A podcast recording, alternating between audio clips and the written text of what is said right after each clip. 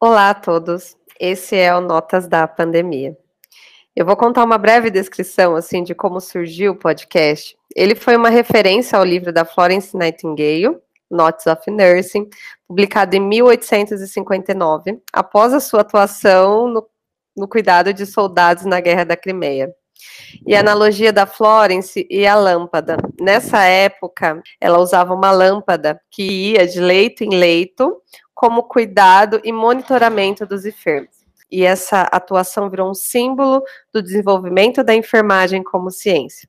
O conteúdo dessas entrevistas, ela reflete as perspectivas dos participantes e não se propõe a representar uma posição oficial da instituição sobre os temas abordados. É uma entrevista, é uma conversa com o objetivo de informar, com o objetivo de acolher neste momento tão difícil, e eu espero que vocês apreciem o Notas da Pandemia. E por que não tomar uma nota dele também? Sejam muito bem-vindos. Nesse primeiro episódio, nós falaremos do monitoramento da Covid-19, a nova lâmpada da Florence, bastidores da implementação.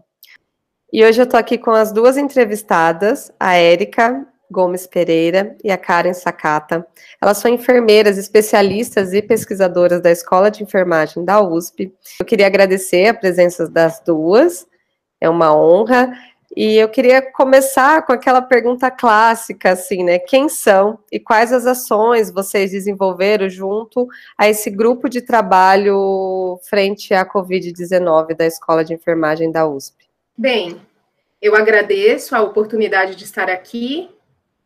Nós uh, fazemos parte de uma instituição de ensino universitário e os conteúdos uh, tratados no monitoramento de sintomas não são distantes do nosso cotidiano. O GT Covid começou em maio de 2020 e, na ocasião, o pilar monitoramento começou a problematizar diversas coisas, como os processos de trabalho de alto risco para disseminar o agente etiológico, as comorbidades, que eram até então conhecidas e legitimadas pelas autoridades sanitárias para desenvolver Covid-19 grave, e elaboramos um algoritmo para manejo ágil de sintomas entre todos os membros da comunidade, quando as atividades realmente pudessem se tornar presenciais.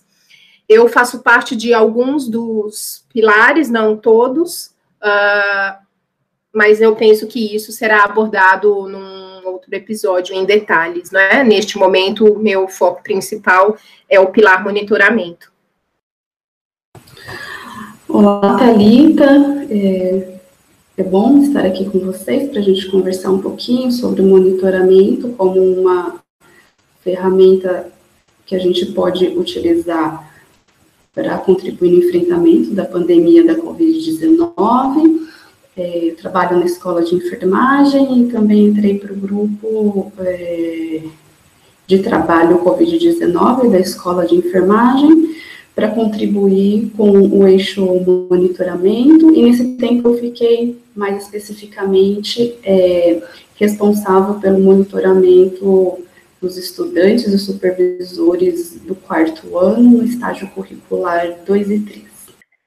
E como foi essa articulação do monitoramento como uma ação de vigilância epidemiológica e, e do SUS, né? Porque pensando na comunidade da, que é da escola, mas somos todos parte de um todo, né? Como que foi?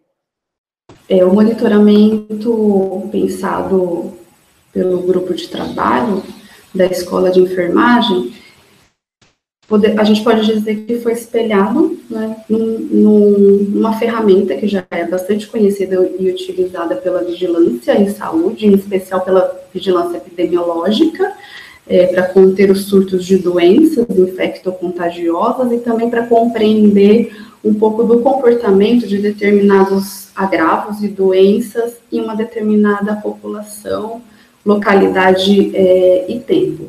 E aí, pensando então que a vigilância epidemiológica é uma, e a vigilância em saúde, né, é uma rede de atenção especialmente organizada pelo Sistema Único de Saúde, então essa articulação entre o nosso monitoramento e o monitoramento que, que já é feito pelo SUS, é, acho que tem bastante proximidade, mas acho que é importante lembrar que são focos diferentes, né, o monitoramento, porque uh, o nosso monitoramento tem sido feito especialmente para a comunidade da escola de enfermagem da USP, né, para que a gente possa é, evitar e interromper o mais precocemente possível o aparecimento de surtos de Covid-19 dentro uh, da instituição, e que nós somos uma instituição de educação, né, uma instituição de ensino superior, então uma instituição de educação e não uma instituição de saúde. Então, apesar de ter esse espelhamento e este é, embasamento do monitoramento a partir da vigilância epidemiológica do Sistema Único de Saúde, a gente tem um, um foco bem delimitado para dentro da instituição da escola de enfermagem. E é claro que a gente fazendo esse tipo de atividade, a gente de certa forma também contribui é, para amenizar a ocorrência de disseminação do vírus na comunidade, na sociedade como um todo, visto que a gente não é uma unidade isolada da, da sociedade. Muito importante, né, esse papel, visto que você falou, né, monitorar, é, principalmente porque não somos isolados, né, a gente não pode, pode é, só focar no nosso, a gente está fazendo uma ação isolada, mas essa ação reflete no todo, e isso é bem importante. E quais foram os desafios de incorporar o monitoramento no dia a dia das pessoas dentro da escola, da comunidade, e as possibilidades de ser uma ação, igual você disse, pedagógica para os alunos, para a comunidade, é, para todo mundo, porque pensando, eu sou aluna de pós-graduação da escola e, e, eu tive dificuldades de criar um hábito que o monitoramento no meu estágio, porque eu estava em contato com os alunos, é, no início eu tive a dificuldade de criar o hábito de é, preencher o monitoramento diariamente. Então, assim, quais os desafios de incorporar de fato é, o monitoramento no dia a dia dessas pessoas da comunidade? E pensar se, assim, dos nos demais também.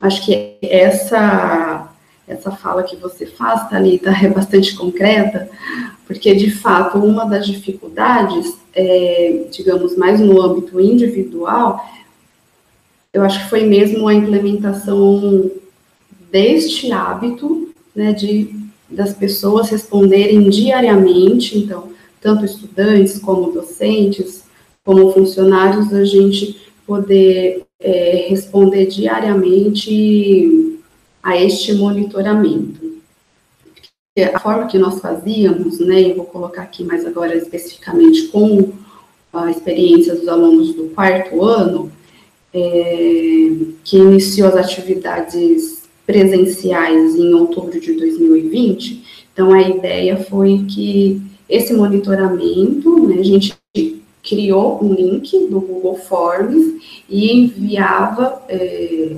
enviou para os alunos e para os supervisores, né? Apesar de na, naquela ocasião é, os alunos estarem presencialmente no campo de estágio e os, e os docentes fazerem a supervisão de forma remota, a intenção era que todos, estando presencialmente ou de forma remota, pudessem responder diariamente é, este link para que a gente tivesse acesso todos os dias à situação de sintomáticos respiratórios e contatos domiciliares confirmados entre é, essa população, né, dos estudantes do quarto ano e supervisores.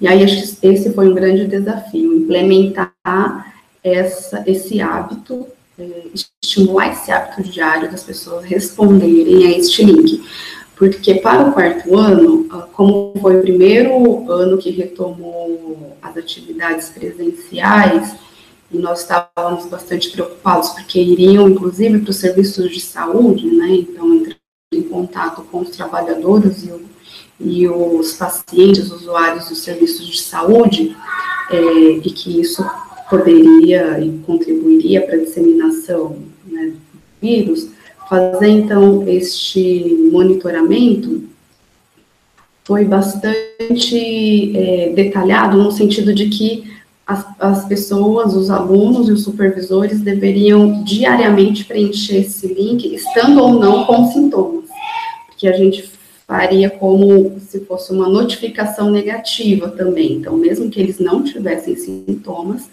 é, nós precisaríamos saber para saber que eles estavam juntos é, ao aparecimento dos sintomas. Então, eu acho que implementar isso no dia a dia foi de fato uma dificuldade. E depois acho que nós vamos falar mais das dificuldades também mais estruturais e de âmbito mais coletivo, mas no âmbito individual acho que foram essas as dificuldades. Bem, é, complementando a, a fala que a Karen fez, um, as atividades essenciais para a manutenção predial da escola, elas prosseguiram desde que a universidade fechou em 23 de março. Com um retorno presencial e progressivo das atividades do quarto ano, um conjunto de profissionais também tiveram que voltar presencialmente, para além dos supervisores que estiveram atuando de forma remota, alguns profissionais da faculdade tiveram que estar pessoalmente na faculdade para que fosse é, fazer o apoio ao que era necessário para que os estudantes estivessem em estágio nas unidades básicas, né? Então, tendo em vista o aumento do volume de pessoas, uh, precisamos uh, precisamos é, incorporar esse formulário para que todos realmente preenchessem, como bem Karen lembrou. E o desafio de estimular todos uh, para o preenchimento com ou sem sintomas, ele segue ativo e continuará, continuará ativo uh, durante todo o percurso de monitoramento que será uh, implementado na faculdade. E, e, pensando assim, né, nessa, nesse hábito que eu falei, desse monitoramento, nos desafios que vocês, é, que vocês tiveram, é, quais foram as possibilidades, né, retomando a pergunta anterior, de ser uma ação pedagógica para os alunos da graduação também, e não só para eles, né, para toda a comunidade da escola? É, pensando para os alunos de graduação, a gente disse anteriormente que o monitoramento é uma ação que é uma ferramenta da vigilância epidemiológica, portanto, inserida e organizada pelo Sistema Único de Saúde, e sendo nós, né, Erika e eu, do Departamento de Enfermagem e Saúde Coletiva, então, é, eu penso que para os alunos de graduação, o que a gente vê de perspectiva para o monitoramento em em relação a uma ação pedagógica, é uma oportunidade desse monitoramento é, se tornar uma atividade didática para os alunos de graduação, no sentido deles levarem essas experiências deles para dentro das disciplinas, das ligas é, da escola de enfermagem e até para a vida profissional, as ações que foram feitas pelo monitoramento, tanto no sentido deles, né, dos estudantes, como sendo monitorados e tendo que responder esse monitoramento diariamente, como é, projetando isso para quando ele, o aluno, puder, puder e tiver a oportunidade de liderar alguma ação, seja é, dentro de uma instituição, seja no território, a depender de onde ele estará atuando, é, como alguém que vai liderar uma ação de monitoramento. Então, para ação pedagógica, pensando numa ação pedagógica, uma oportunidade de ação pedagógica para os estudantes de graduação, eu vejo nessa perspectiva. Sim, excelentes considerações, Karen. E eu complemento uh, com o fato de que todos precisam fazer o autocuidado diário de monitoramento dos sintomas, porque ainda não é uma doença plenamente conhecida pela ciência e precisamos agir juntos antes que ocorra piora ou aumento do número de sintomas. É um recurso de ensino-aprendizagem importante para toda a humanidade, porque cada um de nós pode contribuir na redução da disseminação do agente etiológico. Claro que o automonitoramento deve estar associado com outras medidas de biossegurança, higiene das mãos, distanciamento físico e uso de máscara. E que essa disseminação do autocuidado, ela é uma extensão do cuidado que todos podem contribuir para a comunidade EE, para nossas famílias, pacientes, população em geral, como bem Karen lembrou. E a doença está nos estimulando a perceber que nós não somos ilha, que todo ser humano é parte do continente, uma parte da Terra, e que quando uma pessoa morre ou fica doente, isso também me atinge, isso também me diminui. Porque somos parte da humanidade. E a nossa instituição, que foi fundada em 1942 e que em breve fará 79 anos de fundação e que tem vasta tradição na formação de enfermeiros e na ciência da enfermagem, pode prosseguir com o legado da Florence Nightingale a partir dos recursos do século XXI. Importante colocação, Érica, assim, uma fala super inspiradora e também no sentido, eu como peça ativa desse monitoramento, no sentido de ter que monitorar, é, olhar para o monitoramento todos os dias que eu ia antes do estágio, ele me, trari, me trazia a sensação de autoconhecimento, porque eu tinha que parar uma hora do meu dia para me auto-perceber, para me auto-conhecer e saber se eu estava com alguns sintomas. E eu acho que não é nem isso, mas eu acho que você tem essa noção do todo, porque eu me auto-perceber eu também impedir de disseminar algo para o outro. Então, não era algo só para mim, né? A gente fala que o autoconhecimento é importante para a gente é, e não é algo isolado. Na verdade, o monitoramento ele veio, tá? Ele traz o autoconhecimento, mas ele o autoconhecimento que reflete no outro, né? E aí a gente essa pandemia acho que trouxe muito essa coisa de como nós estamos todos conectados e como é importante a gente se monitorar, auto-monitorar, e também lembrar o amiguinho de, de se monitorar, porque ele também reflete em mim, eu reflito nele.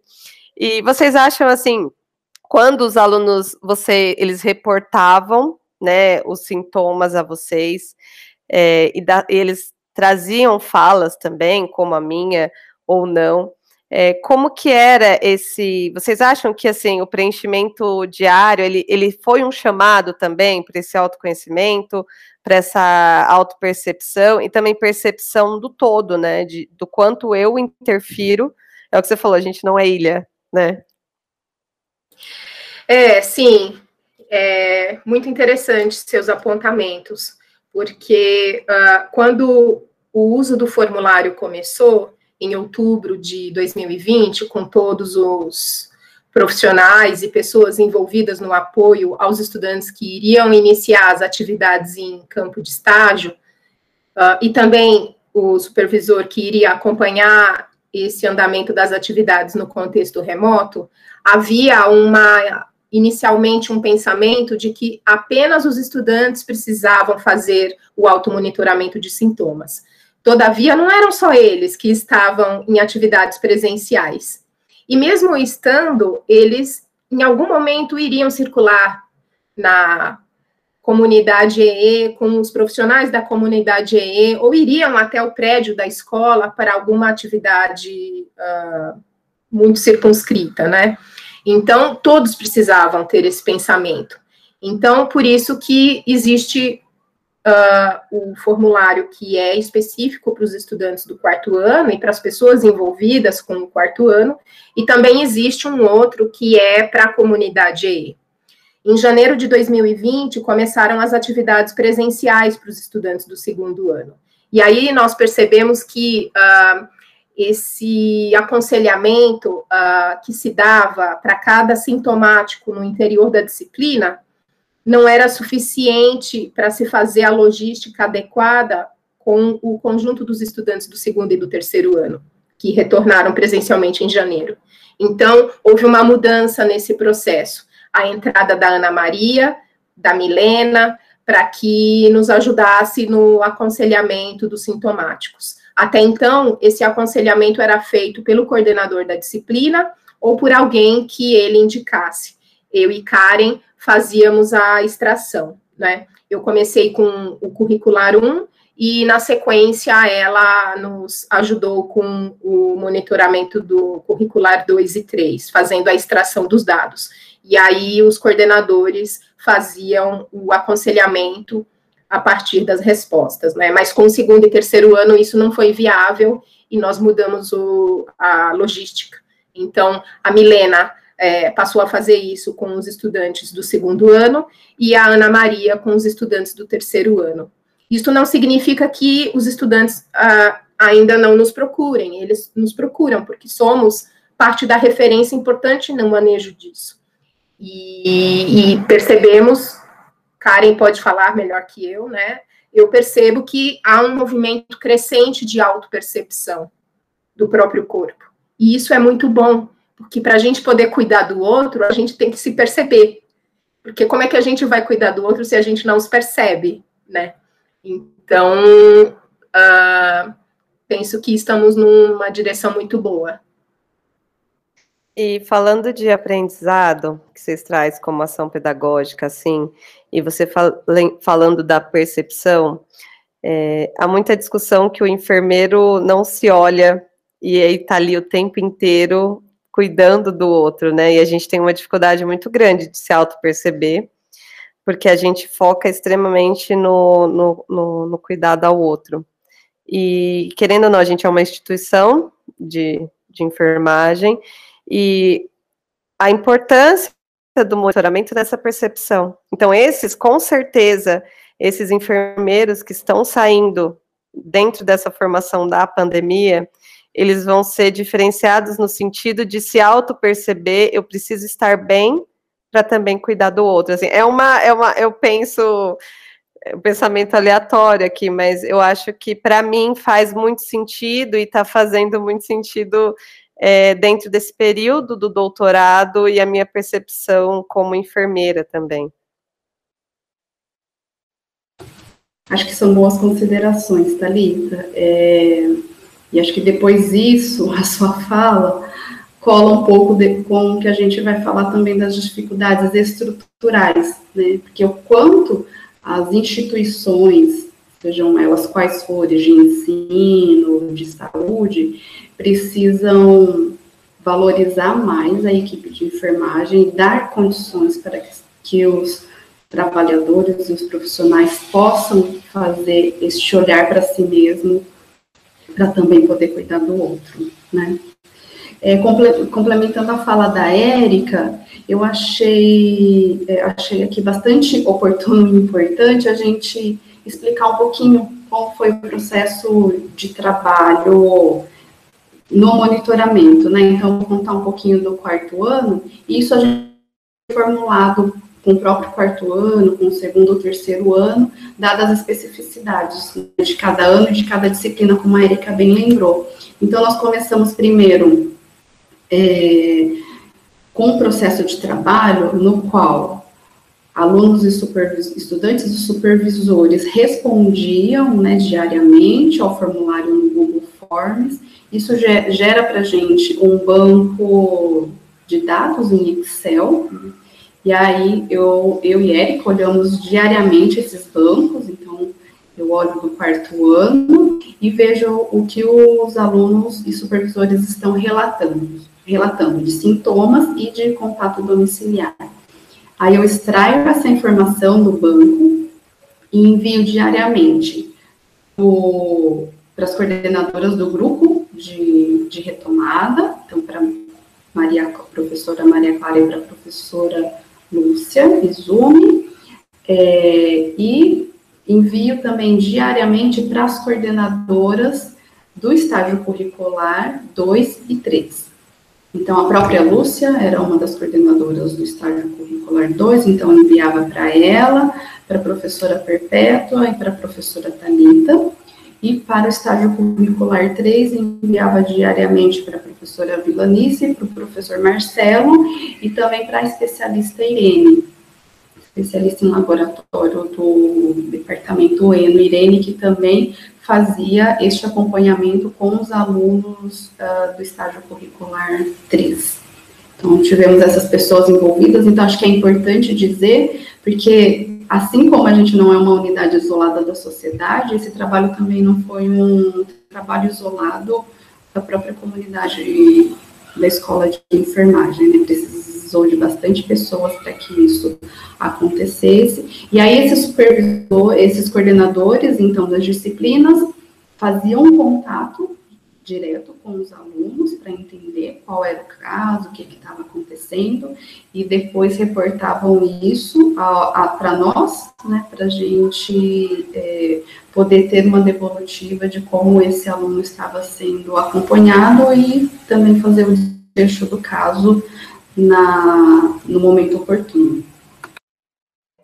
Em complemento ao que a Karen é, comenta, uh, a cada 15 dias o grupo do GT Retomada faz suas reuniões e são apresentados dados sobre a porcentagem de adesão de todos os membros da comunidade EE em relação ao preenchimento do formulário e também uh, a análise do número de sintomas apresentados num certo período de tempo determinado uh, entre todos. E recentemente introduzimos um infectômetro que faz análises diárias e semanais sobre a prevalência e incidência de casos novos ou de pessoas em quarentena, porque são contatos de casos positivos em domicílio.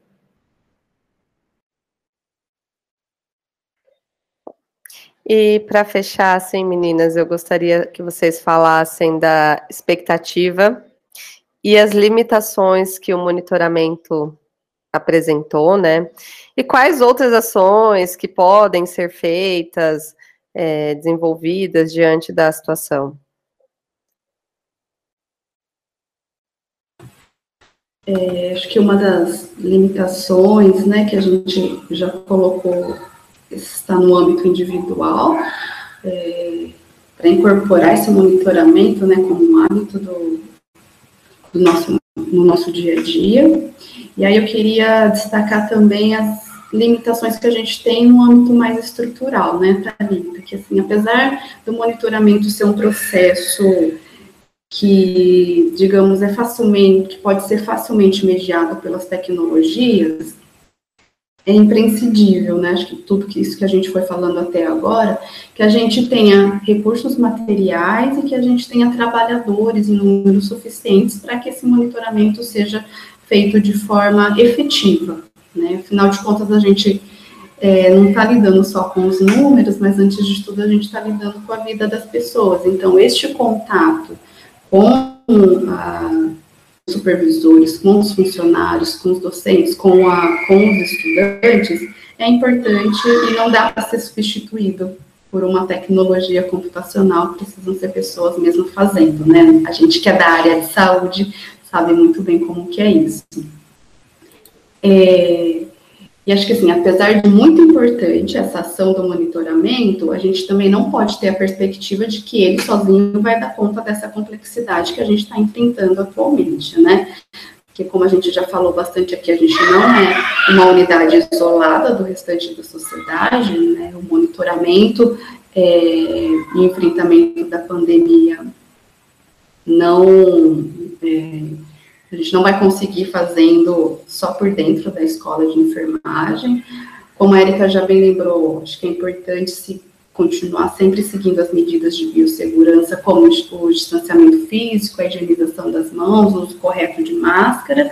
E eu penso que, mais do que isso, a gente precisa garantir condições para que essas medidas sejam asseguradas, né? Como a gente estava dizendo, a gente precisa ter condições para que a, a equipe de enfermagem também possa se cuidar, a gente também precisa garantir para que as condições é, mais estruturais sejam efetivamente colocadas para que a gente possa conter a pandemia, o que vai passar pelas condições de trabalho, é, da escola de enfermagem, dos nossos campos de estágios, é, testagem de trabalhadores, de estudantes que estão expostos nas atividades presenciais, a vacinação para toda a população, o fechamento dos serviços, né, que não são é, essenciais neste momento. Então, acho que esta semana a gente está numa semana bastante simbólica, novamente, histórica e preocupante, que é o fato de estarmos novamente o estado inteiro numa fase vermelha, então isso é bastante preocupante. E aí, enquanto escola de enfermagem, enquanto universidade pública, a gente precisa ter em mente que as nossas ações também vão refletir, enquanto escola de enfermagem, refletir no enfrentamento ou na continuidade dessa pandemia que tem sido tão difícil para todas nós. Bem, complementando a fala da Karen, Thalita, a partir do que você nos coloca para fazer o fechamento aqui da conversa, a minha expectativa é que o automonitoramento continue, porque a pandemia, uh, infelizmente, ela não depende em, não depende da ação exclusiva de cada um de nós, como eu já comentei em outros momentos, é, a parte está ligada no todo e o todo na parte. Então, a minha expectativa é que o automonitoramento prossiga. Um, como limitações, existem diversas, Karen já comentou várias, e em relação ao trabalho no pilar monitoramento do grupo GT Retomada, percebemos que entre aqueles que não preenchem o formulário, seria interessante que tivesse algum movimento na direção de estimular o preenchimento. Então, por isso que recentemente houve a inclusão do trabalho do Anderson, que é um dos profissionais que também atuam no apoio lá da faculdade para que as atividades uh, de ensino-aprendizagem com os estudantes possam realmente ocorrer. Né?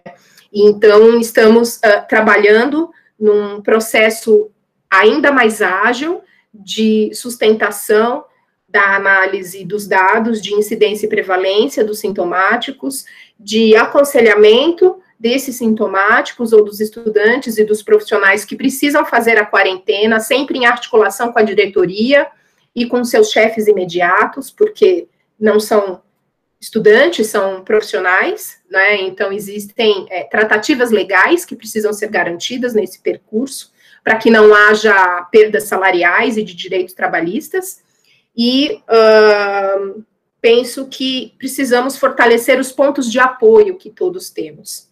Sejam eles as pessoas que moram conosco ou nossa rede de amigos, que podem é, prosseguir, mesmo com distanciamento físico, porque existem tecnologias, existem é, coisas que a gente pode utilizar no século XXI para que o encontro realmente ocorra, mesmo que seja virtual, e isso acalenta a nossa humanidade e nos faz ainda mais humanos do que somos.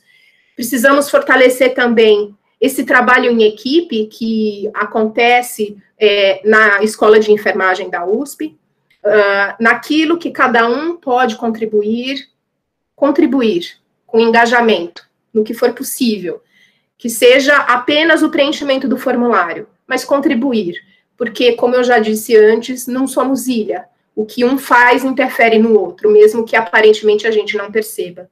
E também precisamos fortalecer o nosso sistema de saúde público e universal para todos, independente se são brasileiros ou estrangeiros, porque é, é com isso que a gente vai poder realmente apoiar as pessoas que estão com Covid grave, ou com necessidades que justificam uma internação, um leito de UTI, ou, quiçá, um acolhimento em unidade básica de saúde. Gratidão pela oportunidade, é isso. Eu fico extremamente feliz e, e grata mesmo de, de ouvir, de ouvi-las, e e de saber a importância, né? Eu, eu parabenizo vocês pelo, pelo trabalho brilhante e árduo que vocês têm feito. A gente vem percebendo, eu falo da minha visão como aluno, o quanto vocês têm trabalhado muito para nossa segurança, e não só nossa segurança, mas do todo, né? Nesse trabalho da prevenção, e até mesmo nisso que vocês falaram do acolhimento, de olhar para esses alunos, para essa, essas pessoas da comunidade sintomática. E realmente estamos em tempos difíceis, a gente fica com o coração apertado, porque a gente sempre pensa né, em melhora e o caminho ainda está muito difícil.